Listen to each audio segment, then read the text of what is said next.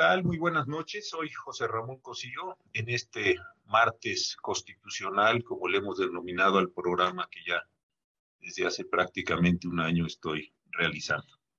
Eh, como saben ustedes, que nos han tenido la oportunidad de seguirnos, lo que estoy tratando de hacer con este programa, con esta charla, que en realidad es, eh, busco explorar algunos temas de derecho constitucional que no suelen ser tan considerados, tan analizados.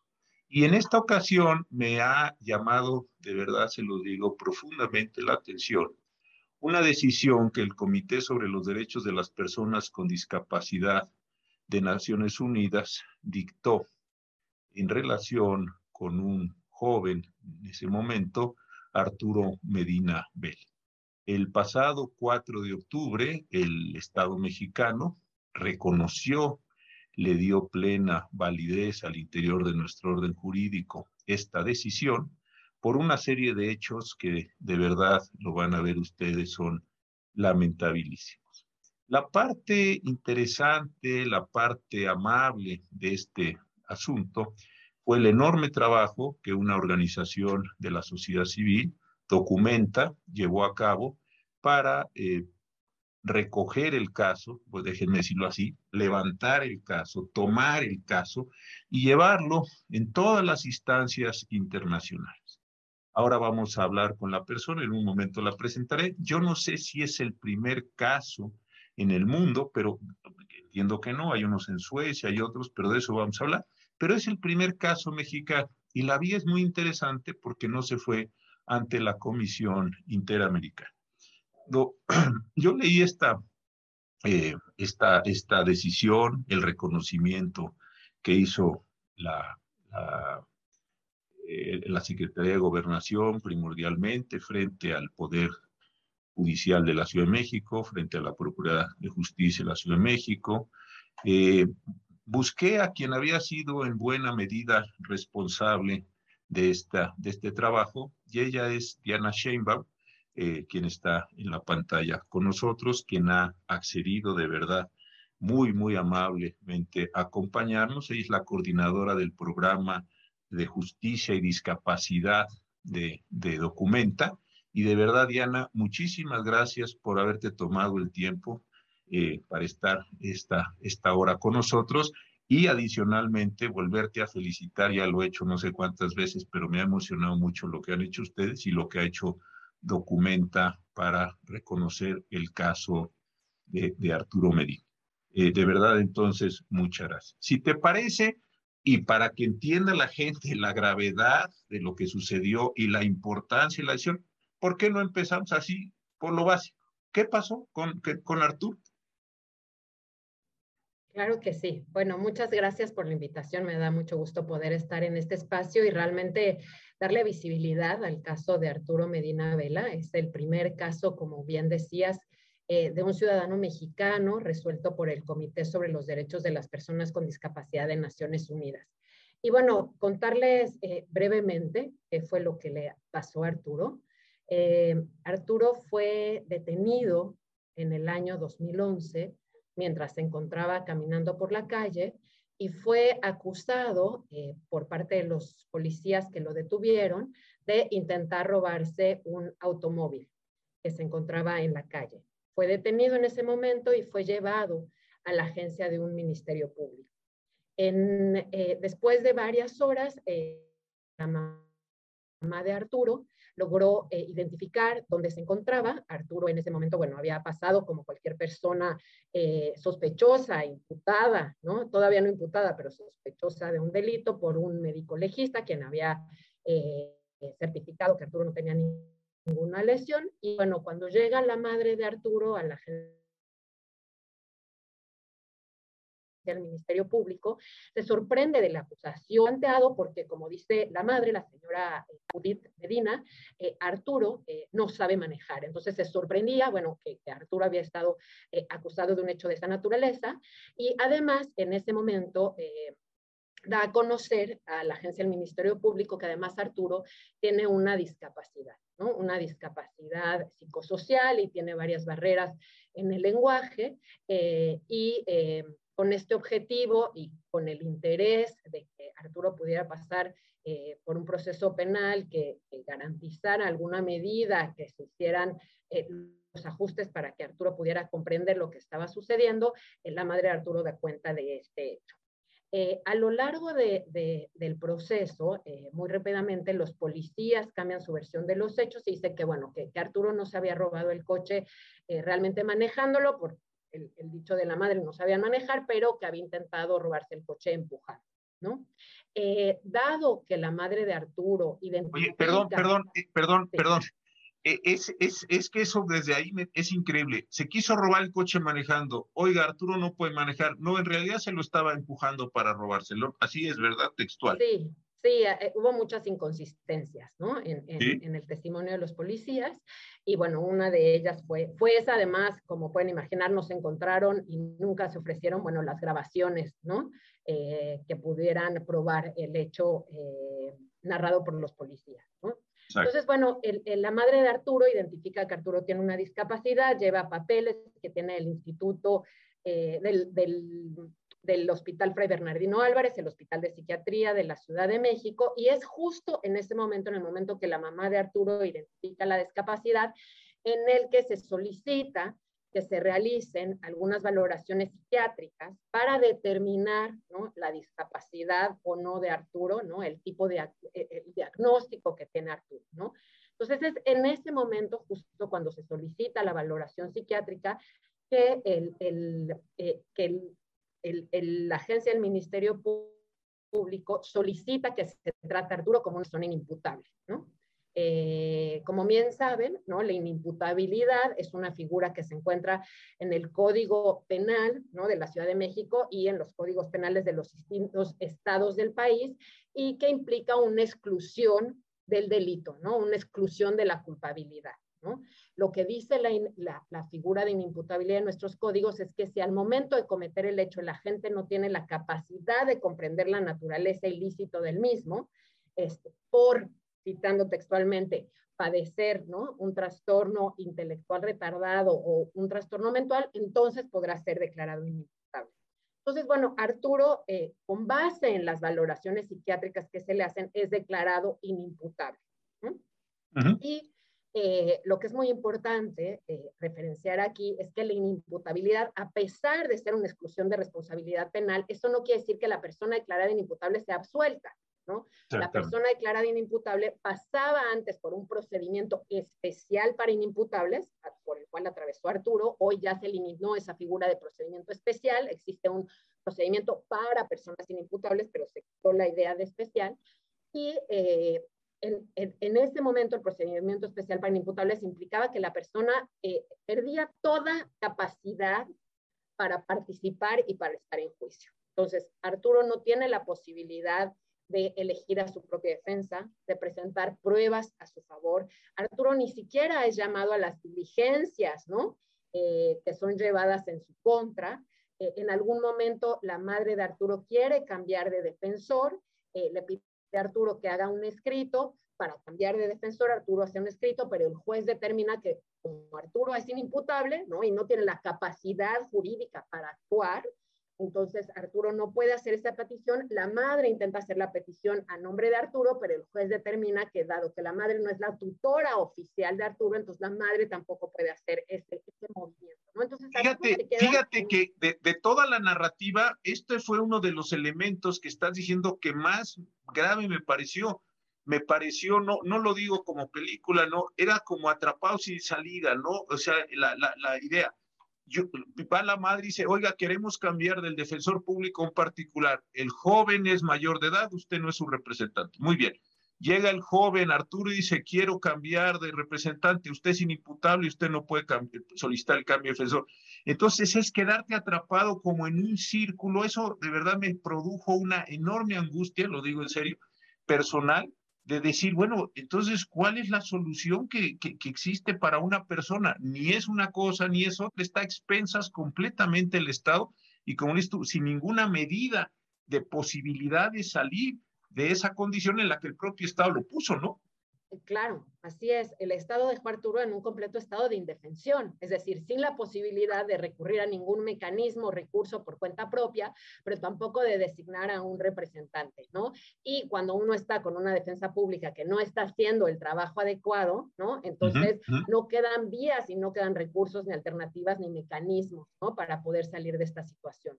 Entonces, eh, bueno, Arturo atraviesa por este procedimiento especial para inimputables, como les decía, y al final el juez penal lo que determina es que dado que Arturo es una persona declarada inimputable, entonces eh, le impone con base, y es muy importante decirlo, con base a los certificados médicos, ¿no? A los certificados psiquiátricos, una medida de tratamiento. Estas medidas de tratamiento difieren de las penas. ¿No? Como decimos, ¿cómo se puede imponer una pena a una persona que no es penalmente responsable? Entonces, el sistema no impone una pena, pero sí impone una medida de seguridad llamada tratamiento para inimputables, que en la práctica, debo decir, es prácticamente lo mismo. ¿Por qué? Porque a pesar de la terminología terapéutica que se utiliza, estas medidas de seguridad, este tratamiento para inimputables, se cumple en espacios dependientes del sistema penitenciario en espacios bajo una lógica eh, carcelaria, ¿no? O sea, eh, Arturo cumplió su medida de seguridad en el Centro Baranil de Readaptación Psicosocial, que forma parte del sistema penitenciario de la Ciudad de México. Oye, pero perdón que te vuelva a interrumpir, pero fíjate, yo no sé, y, y, lo digo a ver, muy en serio, yo no sé si es peor estar sujeto a una medida de seguridad o una pena de prisión, porque claro, la pena de prisión tantos años de cárcel más las reducciones por buen comportamiento. Tú sabes, 10 menos 3, 7 o lo que, o lo sea. Pero la medida de seguridad prácticamente estás expensas de una psiquiatría forense con todos los problemas, debilidades, porque al final de cuentas, pues estás ahí hasta en tanto no estés bien. Y no estés bien en relación con qué o con quién o con qué función. Yo creo que todavía es más angustiante, mucho más lacerante, sí, usted debe estar ahí hasta que esté bien y no está muy claro los parámetros de, estar bien. ¿Coincides en esto?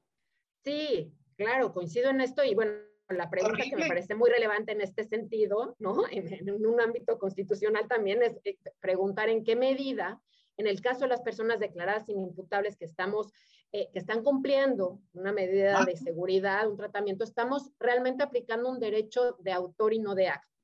¿Y en qué medida eso va conforme con un Estado democrático del cual nos jactamos? Es decir, nosotros decimos que se imponen las penas o las sanciones penales, no le llamemos penal, pero sí sanción penal, porque es una sanción penal, con base al delito cometido. Lo que vemos en el caso de las personas declaradas inimputables es que lo, la forma en que se está poniendo, ¿no? Lo que justifica la imposición de la sanción es que la persona tiene una condición de discapacidad. Entonces, ¿estamos sancionando el delito o estamos sancionando a la persona y a su condición de discapacidad? Y lo que queda muy claro es que justamente esta, esta duración, en muchos casos, arbitraria, ¿no? de la medida de seguridad, de la privación de la libertad, pues da cuenta de lo que estamos sancionando es a la persona y su condición de discapacidad. Y bueno, ahí hay un conjunto de contradicciones tremendas, ¿no? Porque hay, hay condiciones, ¿no? Como la discapacidad intelectual. Eh, condiciones congénitas, ¿no? Que no van a ceder, es decir, uno va a vivir toda su vida con esa persona. Entonces, que, que nuestros propios códigos penales planteen que el tratamiento para inimputables es hasta llegar a la curación. Exacto. Este, plantea una contradicción muy seria y plantea también una falta de comprensión sobre la discapacidad misma, ¿no? Entonces, y fíjate, ya en el límite, si, si le dijera a una persona eh, en un juego así ya cero, tienes una sola opción, ¿Quiere usted estar bajo pena de prisión tantos años o quiere estar usted sujeta a un conjunto de dictámenes hasta que se mejore? Yo creo que la decisión racional es decir, prefiero los años porque ahora sí que más vale malo por conocido, en ese sentido que lo estamos hablando, ¿no? Ya sé, son 10 años, menos me porto bien, trabajo, salgo en 7 o 6 o lo que sea. Y el otro, estás expensas de algo con muy poco seriedad científica, con muy poca capacidad y además, como lo dices tú, en ocasiones los problemas pues no se van a resolver por la razón estructural, lo que sea.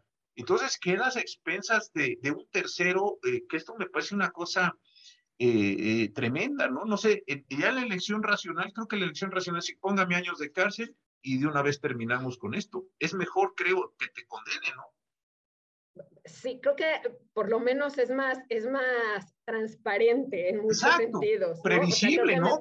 claro me parece que en el caso de las medidas de seguridad del tratamiento en imputables hablamos de un fraude de etiquetas tremendo, ¿no? O sea, lo que estamos en los procesos penales que hemos podido acompañar, Arturo, uno de ellos, lo que nos hemos dado cuenta es que cuando el sistema identifica, por un lado, cuando el sistema identifica la discapacidad, establece un símil eh, con la inimputabilidad. Eso es un primer error. Es decir, la discapacidad no es igual en imputabilidad. Pero no solo eso, ¿no? El lenguaje cambia, pero como les decía, en la práctica, en la realidad sucede lo mismo. Es decir, se dice, esta persona no cometió un delito, cometió un hecho ilícito. No se le va a poner una prisión preventiva, se le va a imponer una medida de seguridad provisional. No se le impondrá una pena, ¿no? Se le impondrá un tratamiento para inimputables. Y la pregunta es, bueno, ¿qué es lo que está cambiando? ¿no? ¿Qué es lo que cambia ahí cuando el resultado es que estas personas cumplan una sanción penal en un espacio penitenciario, ¿no? Entonces le llamamos de forma distinta, pero el resultado parece el mismo. Y no solo eso, en muchos estados de la República, es decir, creo que la Suprema Corte se ha, se ha pronunciado sobre el hecho que las medidas de seguridad no deberían de ser mayores a la pena impuesta por el mismo delito, pero lo que es cierto y lo hemos confirmado a lo largo de toda la República es que hay muchas personas declaradas inimputables por delitos eh, menores en muchos casos, que llevan más de 20 años privadas de su libertad. Y cuando preguntamos, ¿y cuál fue la duración de la sentencia impuesta? Nos dicen, indeterminada porque es un tratamiento. Entonces, ahí hay un, un, un, foco rojo enorme, ¿no? Que, me parece muy importante visibilizar y que el caso de Arturo visibiliza y de ahí parte de su importancia. Oye, y otra parte, en este sentido que también me preocupó, eh, llamaron a guía cuentas y qué bueno, en la, en la, en la, con, cuando se hizo el reconocimiento de la sentencia, a las autoridades de procuración de, de, policía, de procuración de justicia de la Ciudad de México y del Poder Judicial de la Ciudad de México pero no se llamó a la gente, a los, al, Poder Judicial de la Federación, y hay violaciones gravísimas entre los jueces de distrito y los magistrados. En ese momento, pues tú conoces el caso mucho mejor que yo, pero cuando esta persona pregunta, oiga, no me quiere admitir el, el, el, colegiado porque dice que no es definitiva, y el juez tampoco, por favor, díganme quién. Te digo que este es como el segundo momento de esto de atrapado sin salida, que me pareció muy angustiante, nadie quería resolver porque el estatus jurídico no era perfectamente, y cuando digo perfectamente es sarcástico, perfectamente equiparable o perfectamente eh, eh, metible, si cabe esta expresión, en una forma u otra. Este me pareció también una situación penosísima, rebotándose allí los, los juzgadores, la competencia, porque pues, como no era exactamente esto, ni era exactamente el otro, todos se quedaron ahí. Ese, en, términos prosales también me pareció eh, que fue de verdad una situación muy grave y que consumió muchos años en ese, en esos, en esos, en ese ping-pong, por decirlo de esta manera, ¿no?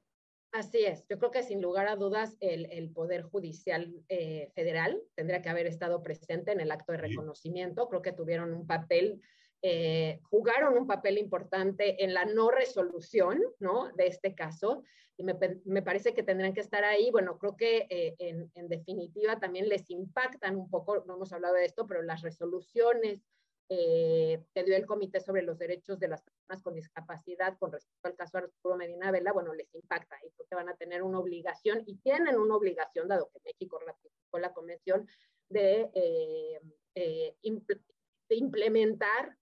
Justamente las, las medidas que, que, se dictan en, este, en esta resolución. Oye, Diana, y ya pasaron todas estas tragedias que has sintetizado muy bien. ¿Y cómo llegan ustedes con Arturo o cómo llega Arturo con Documenta? Porque también esto me parece que es muy importante resaltarlo, porque lo digo con, con, con, seriedad, si no han llegado ustedes o ellos con ustedes, como haya sido, ahorita nos lo vas a contar, probablemente Arturo seguiría encerrado, ¿eh? Sí, eh, bueno, les platico, Documenta es, es, una organización que lleva más de 10 años trabajando, eh, particularmente centrados en tratar de fortalecer ¿no? el, el, sistema de justicia penal y penitenciario. Trabajamos con y para eh, personas que se encuentran privadas de su libertad y también específicamente para personas con discapacidad intelectual y psicosocial en conflicto con la ley. entonces, desde Documenta, bueno, tenemos un área de representación jurídica y eh, como les decía, llevamos varios eh, procesos similares. Entonces fue justamente eh, a través de la recomendación que le hizo la mamá de otro caso, ¿no? Que llevábamos, que le dijo a la mamá de Arturo, oye, deberías de acercarte a esta organización, están llevando el caso de mi hijo, voy a platicar con ellos para ver qué dicen, documentada las asesorías jurídicas que tienen, no podemos llevar todos los casos, pero procuramos dar asesorías jurídicas de todos los casos que nos llegan, justamente es a través de esta recomendación de la madre de otra persona que se encontraba en el Cebarepsi, que llega la mamá de Arturo a, bueno, a contarnos el caso y a partir de ahí, bueno, documenta les acompaña en este proceso que decidimos pues llevar hasta, hasta las instancias internacionales necesarias, dado como se ha plantado claramente que el sistema de justicia local no tenía ¿no? ningún recurso idóneo eh, y accesible para que Arturo pudiera ejercer su acceso, su derecho de acceso a la justicia. Oye, ¿y ahora cuántos, porque esto es bien interesante en términos de, documenta, cuántos casos estás llevando, cuántos, eh, cuántos procesos estás acompañando? Danos así un poquito en numeralia para que todos entendamos la importancia de, documenta, no solo el caso de Arturo, sino la importancia de documenta.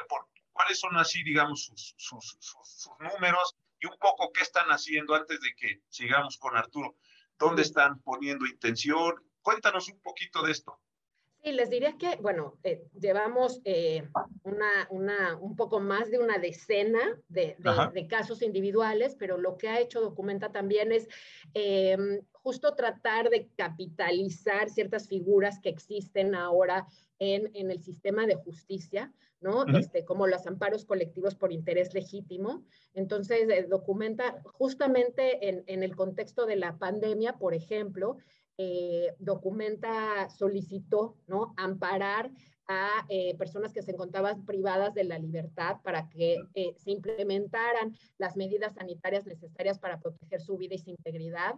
Y este, el trabajo de los amparos colectivos, ¿no? Eh, nos ha permitido, bueno, llegar a muchas más personas y que los alcances de estos recursos impacten en, un conjunto de población más amplio, ¿no? Entonces, como casos individuales, les diría que hasta la fecha yo creo que no llevamos más de 20 casos, ¿no? Eh, somos pocos en la organización, pero justamente tratamos de utilizar estas figuras para, para acercar la justicia a la gente por la que trabajamos. ¿no? Y es discapacidad psicosocial fundamentalmente, no otro tipo, de, ahí están enfocados, ¿no? Sí, en psicosocial e intelectual. ¿no? Y en e psicosocial e intelectual, eh, eh, ambas porque justo lo que nos hemos dado cuenta en un diagnóstico, ¿no? Que hemos realizado conversando con eh, toda la cadena de justicia es que las personas con discapacidad intelectual y psicosocial a diferencia de otras personas con discapacidad, que también los impacta, son generalmente quienes ven de mayor medida afectada el reconocimiento de su capacidad jurídica. ¿no? Es decir, a una persona que es usuaria de silla de ruedas, ¿no? rara vez se, le dice ¿no? que no tuvo la capacidad para comprender un hecho ilícito, ¿no? o que no tiene la capacidad para rendir una declaración. ¿no? Específicamente las personas con discapacidad intelectual y psicosocial ven comprometidas en casi todas sus interacciones con el sistema de justicia su capacidad jurídica, ¿no? Es decir, tú tienes una discapacidad, entonces no tienes la posibilidad de participar, no tienes la posibilidad de declarar, no tienes la posibilidad de llevar un proceso penal, de tomar decisiones, y esto es un fenómeno que impacta eh, de manera similar a las personas con discapacidad intelectual y psicosocial. Entonces, acompañamos eh, estos, estos procesos y estos casos. Oye, y las personas, porque alguna vez tuve unos casos allí que estuvimos trabajando mucho cuando yo estaba en la Suprema Corte, no como asunto, sino con, con sociedades, con los sordos también, porque eh, en su complicación de escuchar, desde luego, de, de comprender, también son personas muy maltratadas. Eh, no eh, rápidamente como no pueden en ocasiones no saben hablar, en fin, distintos problemas rápidamente son estereotipados como discapacitados, ¿no? eso es muy muy muy terrible también rápidamente no decir no entiende, no puede, ah, entonces esta persona está mal, cualquiera de los adjetivos horribles que se les pone, y se acabó la discusión, ¿no? También en eso están ustedes. Sí. sí, es más, digo, nosotros no trabajamos específicamente con la comunidad sorda, porque no nos hemos profesionalizado realmente en poder eh, implementar, ¿no? Eh, los programas para, para, para, ofrecer ajustes y modificaciones en los procesos penales, ¿no? Nos hemos especializado en, en, esta otra área, pero creo que las personas sordas, por un lado, en algunos de los códigos penales de los estados, por ejemplo, en el de Guadalajara, también se especifica las personas inimputables son aquellos sordos, sordomudos por nacimiento, es decir, también se ven impactados por este de leyes y, por supuesto, por algo que mencionas claramente, por el tema, por la imposibilidad del sistema de justicia de ofrecer accesibilidad, ¿no? Es decir, hay que reconocer, ¿no? Que las, las barreras que enfrentan las personas de la comunidad sorda, eh, personas con discapacidad intelectual y psicosocial, reflejan una imposibilidad del sistema de justicia de cumplir con sus obligaciones internacionales de tener un sistema de justicia accesible y de implementar los ajustes de procedimiento y razonables que sean necesarios para que cualquier persona participe en pie de igualdad, ¿no? Entonces, lo que, sea, lo que ha pasado en el tema de las personas con discapacidad es que el Estado, ¿no? Y el sistema un poco se lava las manos y dice, bueno, tu deficiencia, entre comillas, tu limitación, no te permite participar. No, es la falta de medidas de accesibilidad que no permiten que la persona participe. Entonces, en el tema de las personas con discapacidad hay que hacer un énfasis profundo en que se trata de la obligación del Estado, no de la deficiencia de la persona, y así lo reconoce la Convención. Entonces ahí es donde hay un largo trabajo y camino por recorrer. Fíjate que y ahora con la comunidad sorda, eh, con Luis Fernando Lara, un magnífico, magnífico lingüista que está en el Colegio México y el Colegio Nacional, un querido amigo, alguna vez nos, yo me reuní con distintos líderes de la comunidad sorda y un traductor, yo eso le decía, estaba en ese momento en gran apogeo el juicio, el juicio, el no penal acusatorio. Y yo, me dijo el todo, le dije, a ver, le voy a hacer tres preguntas, no por molestar, porque no se trata de eso nunca, se trata de decir, le puse tres términos, ya no me acuerdo, este, así por ejemplo, dígame cómo haría el lenguaje de señas mexicano inimputable. Ah, le costó trabajo. Dígame cómo iría concurso o tipo ideal o cualquier cosa. Le dije, ve, tenemos que construir un lenguaje exprofeso del lenguaje de señas para que cuando esté una persona en una audiencia de un juicio penal, sepa lo que le está diciendo y no algo como que se parece y entonces él diga, pues sí, a lo mejor, no, no, no, no, tiene que ser un lenguaje técnico que además le dé toda la posibilidad de participación. Hicimos un, un, manual, ¿no? ya yo salí de la Suprema Corte, no sé dónde esté, pero ese era el tipo de cosas, ¿no? De cómo construir nuevas señas para que estas personas pudieran hacer, eh, eh, eh, participar. Pero en fin, eso ya fue, un, lindo trabajo que, que hicimos, ahí se quedó. Ojalá que lo estén utilizando en estos casos. Pero sí hay que hacer como todo un esfuerzo, ¿no? Bueno, y ustedes toman el caso, entonces llegan con Arturo y luego, ¿qué pasa? Bueno, llegamos con la mamá de Arturo. Sí, llegamos con la mamá de Arturo y ahí es donde, bueno, em, empezamos a,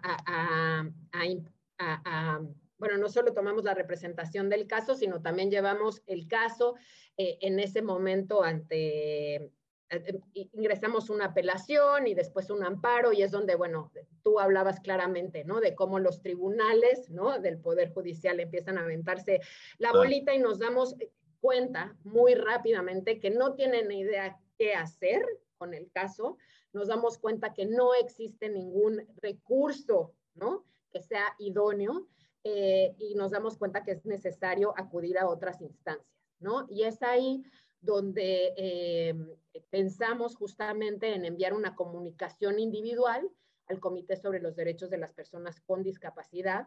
Eh, como ustedes saben, México fue el país dentro del seno de las Naciones Unidas que promovió la elaboración de un tratado internacional eh, específicamente en este tema. Y bueno, México rápidamente ratificó la convención. Entonces, creíamos que el caso de Arturo planteaba serias violaciones a la convención, ¿no? Serias convenciones a la, a la convención y en ese sentido hicimos esta comunicación individual. Es un recurso que ingresamos en el 2015 y eh, por varios años, ¿no? Eh, hay una deliberación en primer lugar de si el recurso es admisible, ¿no? Es decir, si cumple con los protocolos facultativos del comité, ¿no? En primer lugar, y una vez que se acepta que es admisible, entonces se va a la, a la discusión del fondo, ¿no?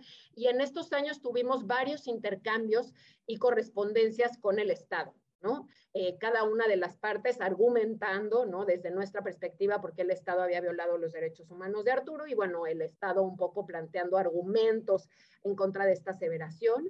Eh, son cuatro años más tarde, es realmente en septiembre de 2019, el comité eh, emite un dictamen en el cual reconoce la responsabilidad internacional del Estado mexicano por la violación de los derechos humanos de Arturo y es así como eh, se crea, bueno, este primer precedente de México frente al Comité sobre los Derechos de las Oye, y, y, para entender el contexto, el Estado mexicano, ¿qué, qué argumentaba? Digamos, me, lo puedo imaginar, pero creo que sería bien interesante eh, que nos pudieras compartir eso. ¿Qué, qué decía el Estado mexicano? ¿Qué, qué les contestaba cuando ustedes... Bueno, Creo que uno de los argumentos que utilizan muchos de los estados en estas comunicaciones es que no se habían agotado los recursos internos. Sin duda, eso, eso es muy, muy clásico, es entonces, que no se habían agotado los recursos internos y que en ese sentido no se debía de admitir la comunicación. Y otros de los argumentos es que, por ejemplo, que Arturo siempre había contado con su defensa y siempre había tenido un representante porque contaba con una defensa pública.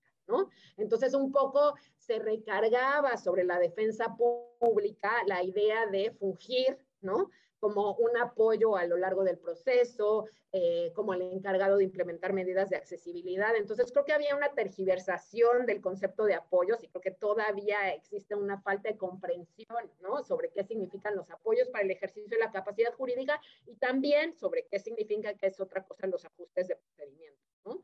Eh, eh, entonces, bueno, eh, uno de los argumentos del Estado era justo eso, que siempre se había asegurado el acceso a la justicia porque Arturo siempre había tenido un defensor que velara por sí. ¿no? Que lo mismo que pasa con la Comisión Interamericana y la Corte, ¿no? De entrada es, le faltó el recurso 32 y en consecuencia, sí, bueno, sí, me, lo, me imagino, qué bueno que lo hizo. Oye, y, y, ahora vamos ya a la resolución cuatro años después, pues ni modo, se tardó un poquillo, pero llega la resolución. Llegó. ¿Qué, destacarías de, de, la resolución? Dos, yo creo que primero empecemos para el nivel de Arturo, reparaciones, etcétera, pero ¿cuál es la obligación del Estado mexicano? Porque me supongo, bueno, yo ya la leí, pero aquí la quiero hacer un poco de emoción, eh, que, que vamos así como que vamos avanzando. Yo ya la leí, la leí muy bien. Pero, este, a ver, ¿qué pasó? ¿Qué le dijo la, la, a la comisión Arturo? A ver, Arturo, tú qué cosa y Estado mexicano qué cosa. Vamos a, en ese primer bloque. Claro que sí. Bueno, diría que las recomendaciones del comité en el caso de Arturo, como bien planteabas, tienen dos niveles. Uno, un nivel de reparación individual e integral para Arturo y las víctimas del caso, que también, bueno, la familia de Arturo, en particular la madre, ¿no? Entonces, en ese sentido, lo que el comité plantea es la obligación del Estado de reparar, de hacer una reparación integral del daño, de resarcir los costos judiciales, ¿no? Las costos judiciales.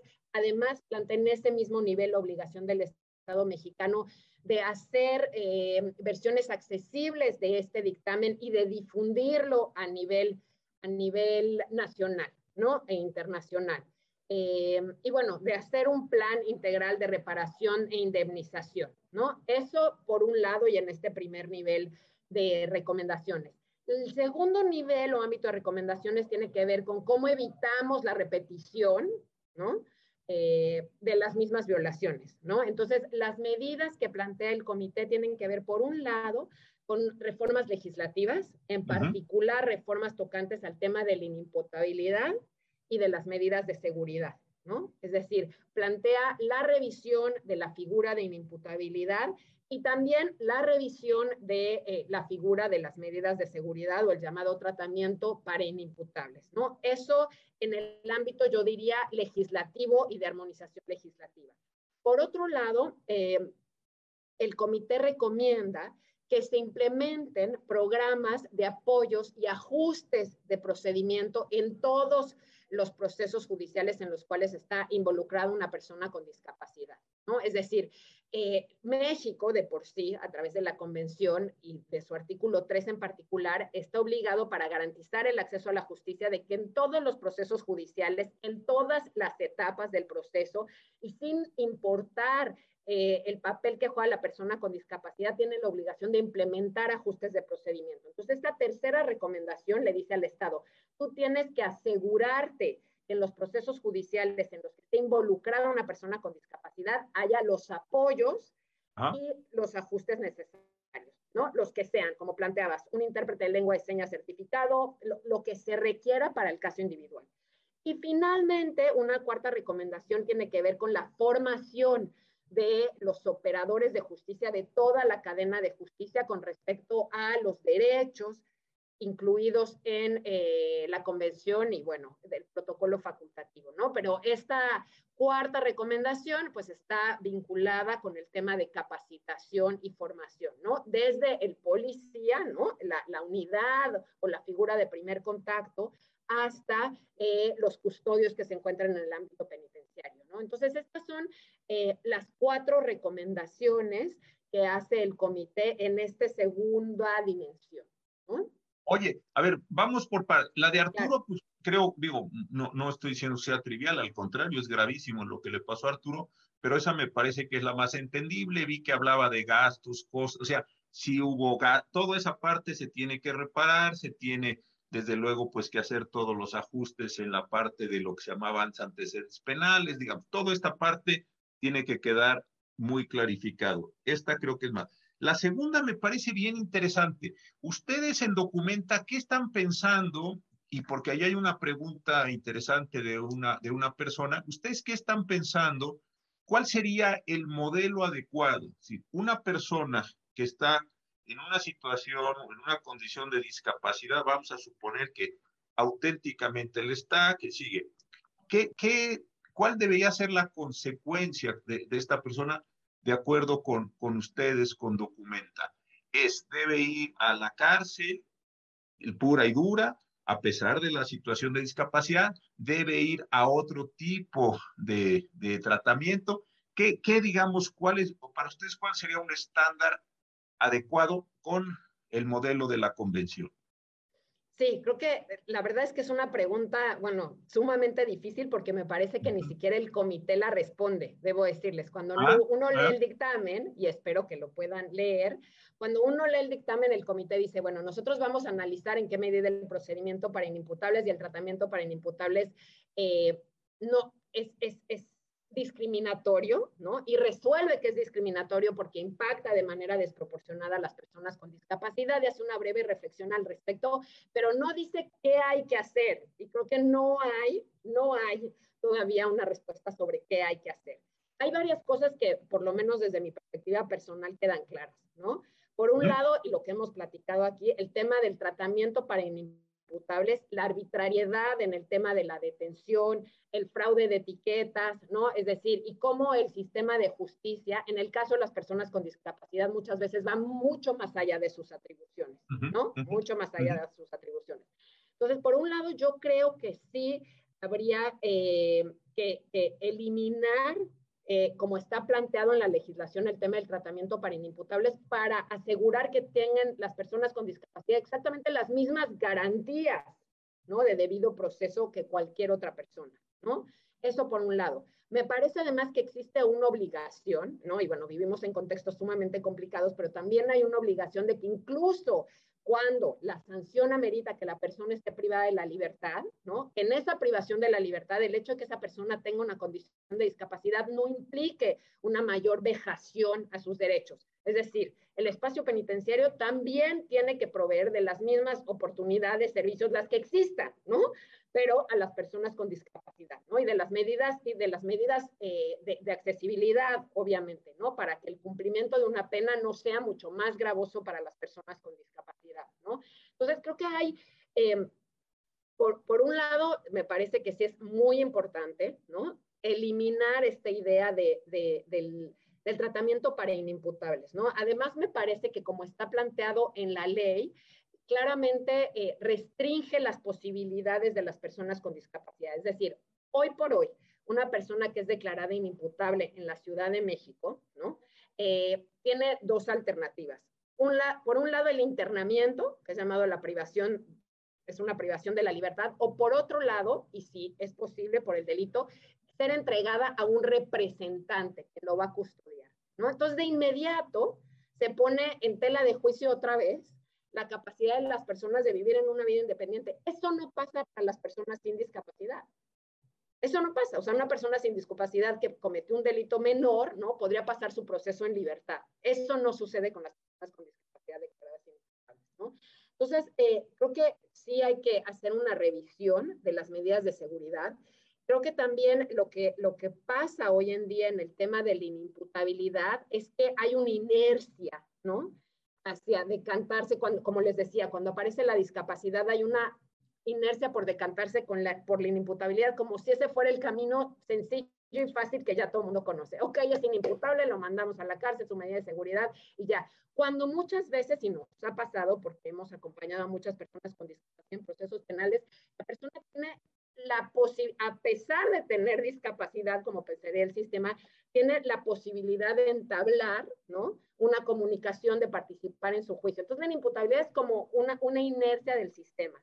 Y creo que en como está redactada hoy en día la inimputabilidad, también amerita, que es lo que plantea el comité, una reflexión profunda, porque como ustedes ven, está ligada a la condición de la persona.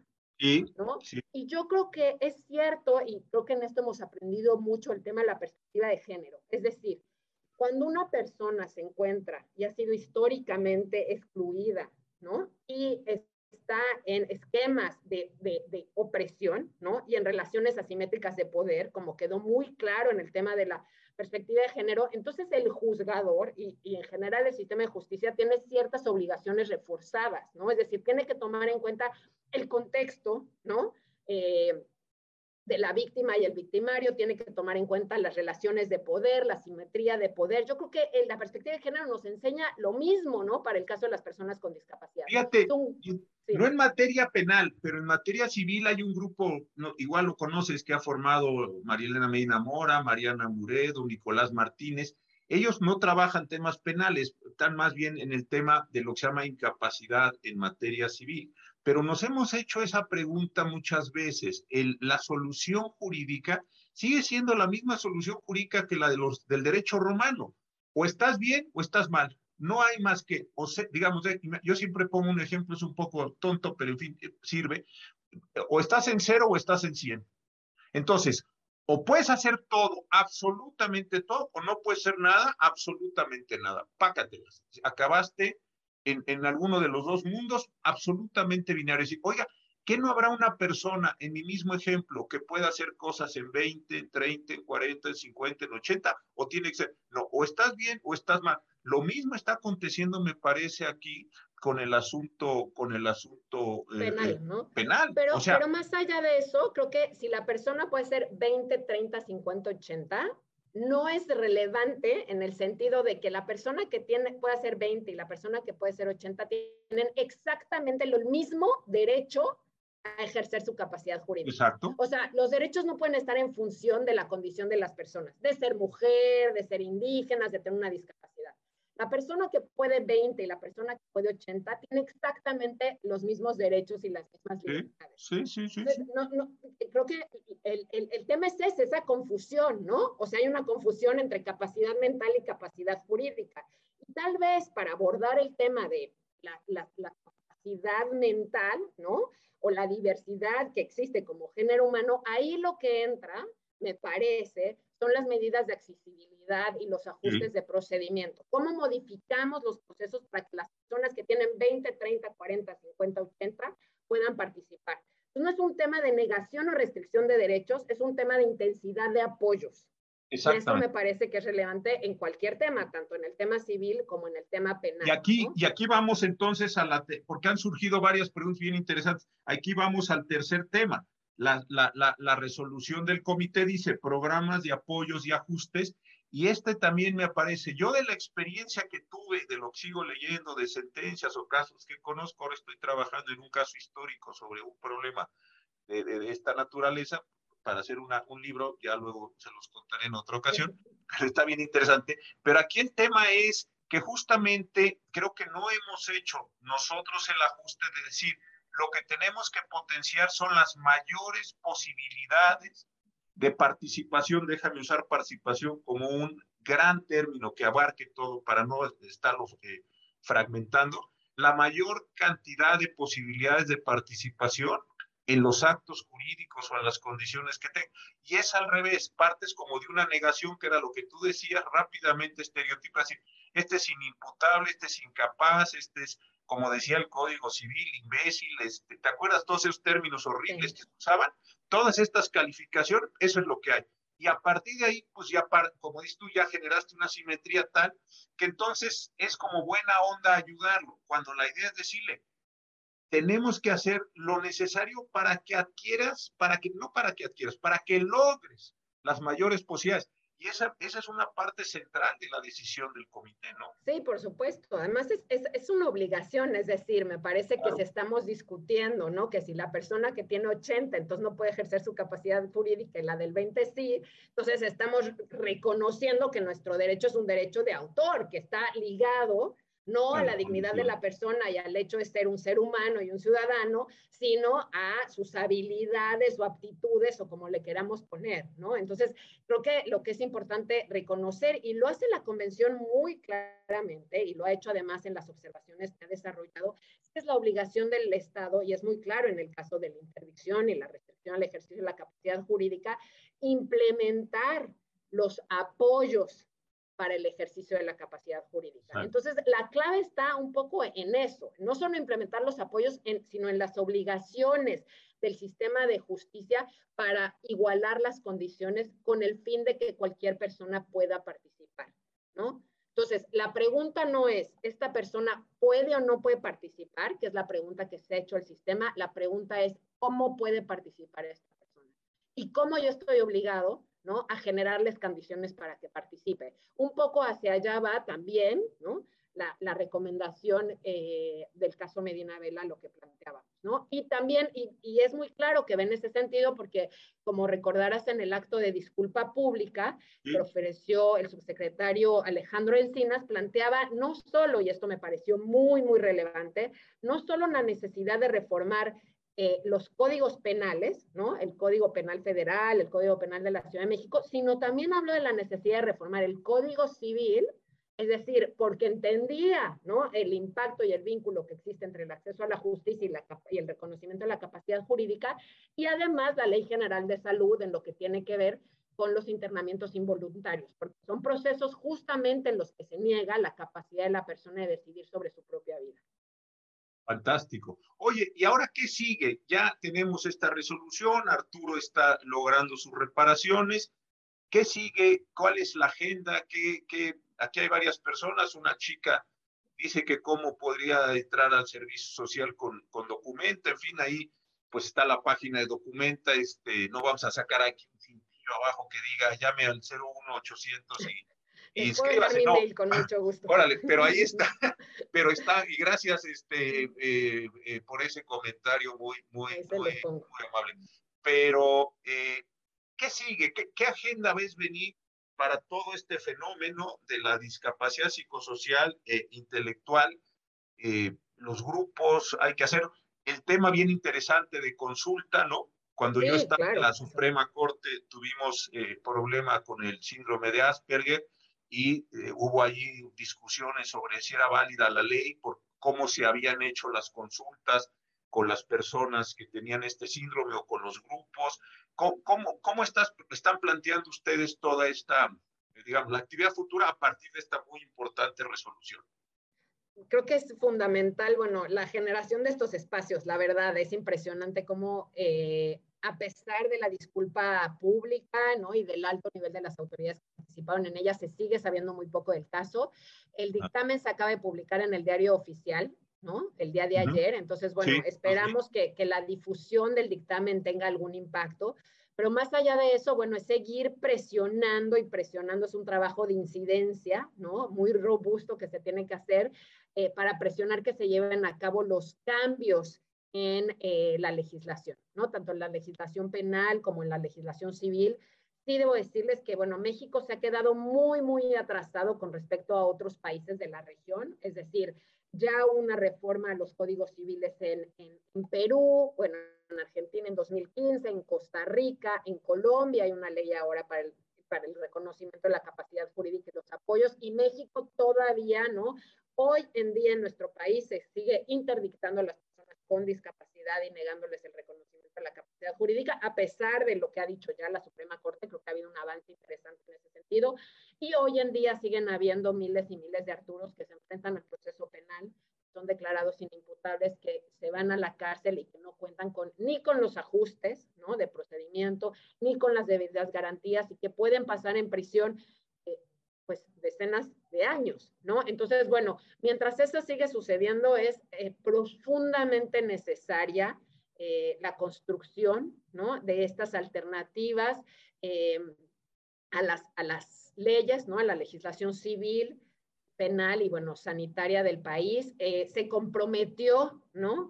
El subsecretario de Gobernación a ello. Entonces, bueno, seguiremos un poco presionando desde la sociedad civil para, para que esto ocurra, ¿no? Me parece... Que, yo, yo no quiero ser ave de mal agüero, pero en un mundo post-COVID, cuando esto suceda, o en un mundo COVID donde pues sabemos que hay una cantidad muy importante de problemas, lo voy a decir así en general, de salud mental que se están produciendo, no, no es que uno lo, lo diga, simplemente hay que ver todos los casos. Y en un sistema de tan alta impunidad como el nuestro, donde se señalan a inocentes a efecto de cubrir expedientes o lograr, entre comillas, el encarcelamiento de culpables, me parece que se es muy, muy delicado esta situación.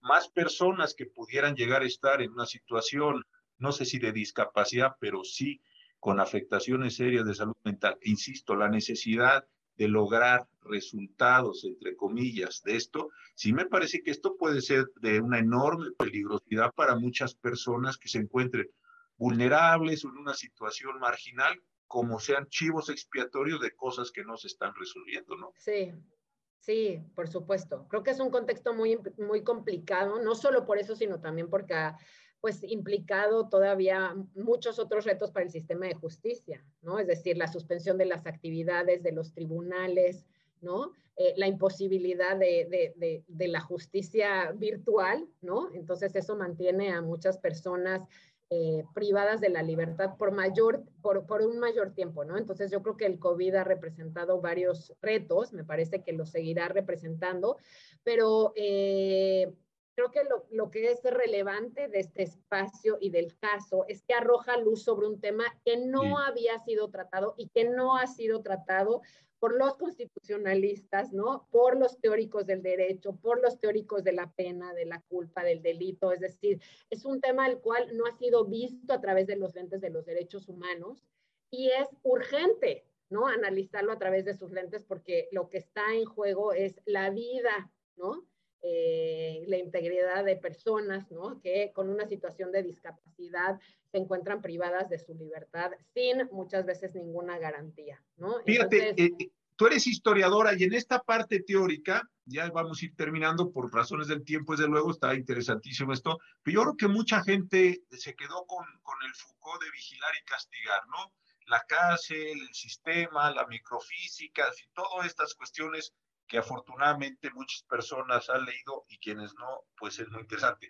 Pero está la otra parte muy también muy, muy de Foucault, aquella de los el libro este que está publicado en el fondo del poder psiquiátrico, ¿no? ¿Cuáles son esos, esos márgenes, esos espacios, esos campos donde la psiquiatría, con enormes complejidades, a veces con enormes, eh, ¿qué lo digo?, contradicciones, eh, eh, eh, construyó sus espacios y la justicia le entregó a esa psiquiatría espacios muy grandes de control social o ni siquiera control, simplemente le delegó casi para que experimentaran, hicieran cosas. Yo creo que ese espacio nacional, hombre, hay algunos trabajos bien interesantes, algunas profesoras ahí en el MOR, etcétera, pero en general es un espacio que no está como muy bien estructurado no está estudiado, está estudiada la castañeda, otras cosas que fueron interesantes, pero este espacio, decir, oiga, ¿y qué hacían los psiquiatras cuando participaban en los procesos?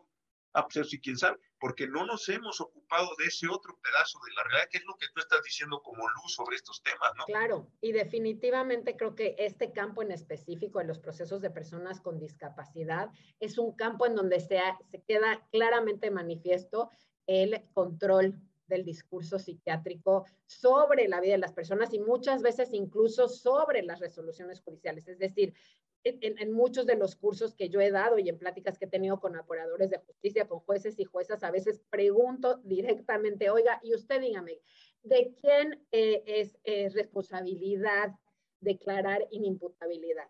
¿No? ¿Es del psiquiatra o es del juez? Y no siempre hay una claridad al respecto. No siempre una claridad. Entonces se ha delegado muchas veces sobre el pedo psiquiátrico una resolución que tendría que hacer eh, del juez. Y eso es profundamente evidente en el caso de Arturo. Es decir, en el caso de Arturo, cuando ustedes lean el dictamen, se puedan dar cuenta que el juez toma ciertas determinaciones basado únicamente en los certificados y en las valoraciones médicas. Es decir, el juez no comprueba, y eso es algo que vemos claramente en muchos procesos penales, que Arturo participa o no participa del hecho, la circunstancia, el modo, cómo se lleva a cabo. Es decir, en cuanto aparece la discapacidad, entonces lo importante ya no es si la persona es inocente o no es inocente, así claramente, es si la persona tiene una discapacidad y hay que tratarlo. Yo en el caso que estoy estudiando, fíjate, el caso que estoy estudiando es así. Los tres dictámenes dicen, los tres médicos, además médicos forenses pertenecientes a algún tribunal superior de justicia de, de una entidad federativa, dice, los tres, esta persona es débil mental. Muy bien. Nunca sabes débil mental para qué débil, así es el término, ¿eh?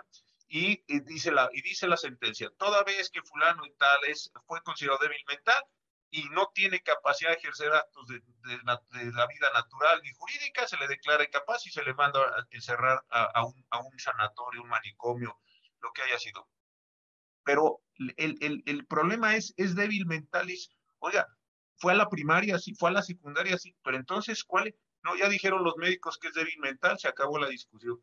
¡Wow! Le delegó completamente toda la sentencia a lo que dijeron tres personas que rindieron un dictamen de una paginita y ya. Se acabó la discusión y acabó un montón de años, un montón de años ahí en, este sanatorio. Esta persona. este sigue aconteciendo todos los días en los tribunales, ¿no? Es decir, aparece la discapacidad, se manda a llamar a una persona que haga un dictamen de psiquiatría y con base a ese dictamen de psiquiatría, sin más, ¿eh? sin un análisis más claro. Y además, lo que es interesante y más claro en el caso de la imputabilidad es que la imputabilidad sea el momento de cometer el hecho. Es decir, es en ese momento que está pasando. No es si la persona tiene complicaciones en su vida, si tiene una discapacidad, es qué información hay si al momento de, cometer el hecho la persona podía y no podía. Pero eh, la verdad, tristemente, y es otro de los temas que hay que, que hay que abordar en algún otro momento, ¿no? Los estándares con los cuales se realizan estos dictámenes psiquiátricos que ponen el sello, ¿no? Sobre la privación de la libertad de las personas son profundamente bajos, ¿no? Eh, yo he leído dictámenes psiquiátricos que se han realizado sin ni siquiera entrevistarse con la persona, es decir, leyendo un expediente. ¿no? He leído valoraciones psiquiátricas y muchas de ellas se hacen así, las primeras valoraciones psiquiátricas después del momento de la atención son firmadas por residentes, es decir, estudiantes de los hospitales psiquiátricos que en 15 minutos y con la presencia de un policía determinan que la persona no tiene la capacidad de comprender el hecho y de conducirse de acuerdo con esa comprensión y a partir de ahí el destino y el camino de esa persona por el proceso penal se modifica radicalmente. Yo no creo que estos estudiantes sean conscientes del impacto que están teniendo estas valoraciones de 15 minutos sobre la vida de las personas. Y creo que como sociedad y como sistema de justicia deberíamos de promover y tener criterios mucho más claros de certificación sobre eh, este tipo de peritajes y sobre todo eh, formar ¿no? a los peritos en temas de derechos humanos. ¿no? Eh, Oye, Diana, pues se nos acabó el tiempo, pero de verdad ha sido interesantísimo, una enorme cantidad de, de preguntas, personas con diversas opiniones, como no podía ser de otra forma. Eso es lo importante. Alguien pregunta cuándo se publicaron estas eh, resoluciones, efectivamente lo decía la, maestra, el día de ayer en el diario oficial hay tres resoluciones, vean el, en el, ahí está la página del diario oficial en internet, entonces está muy bien las tres resoluciones ayer del Estado mexicano, en está también la de Arturo y un par más. Pero de verdad, Diana, qué bueno que pudimos conversar y es la segunda vez que lo hacemos. Yo estoy interesadísimo en el caso. Yo como esta chica que se quiera apuntar ahí con las cosas de servicio, yo también encantado de ayudar en lo que se pueda Creo que es importantísimo, importantísimo es eh, esta cuestión. Oiga, hay una persona que dice que yo dije que era una paginita, yo no dije que era una paginita, yo dije que el dictamen de tres médicos lo pusieron en una paginita, no es mi concepto. ¿eh? Yo desde luego estoy absolutamente en contra, nada más aclaro por la pregunta. Ellos pusieron en una paginita que esta persona era un débil mental y esa sirvió precisamente para encerrarlo 23 años en un sanatorio, pero no es mi opinión, es, es esta cuestión. Bueno, oye, eh, eh, Diana, de veras, muchísimas gracias, ojalá sigamos en contacto, ahí está la página de Documenta, creo que es muy importante apoyar este esfuerzo, darle visibilidad y tomar este caso de Arturo para irlo llevando, lo que salió el diario oficial y, y de verdad muchas felicitaciones a ti muchas gracias a todas las, las personas que nos acompañaron. Creo que esto es importantísimo el asunto que estamos tratando. Muchísimas gracias, me ha dado mucho gusto pasar esta noche con todas y todos ustedes. Gracias por la invitación y espero que sea la primera de más. Ojalá que sí. Gracias de verdad. ¿eh? Un abrazo. Saludos. Gracias. Buenas noches. Gracias. A todos buenas noches.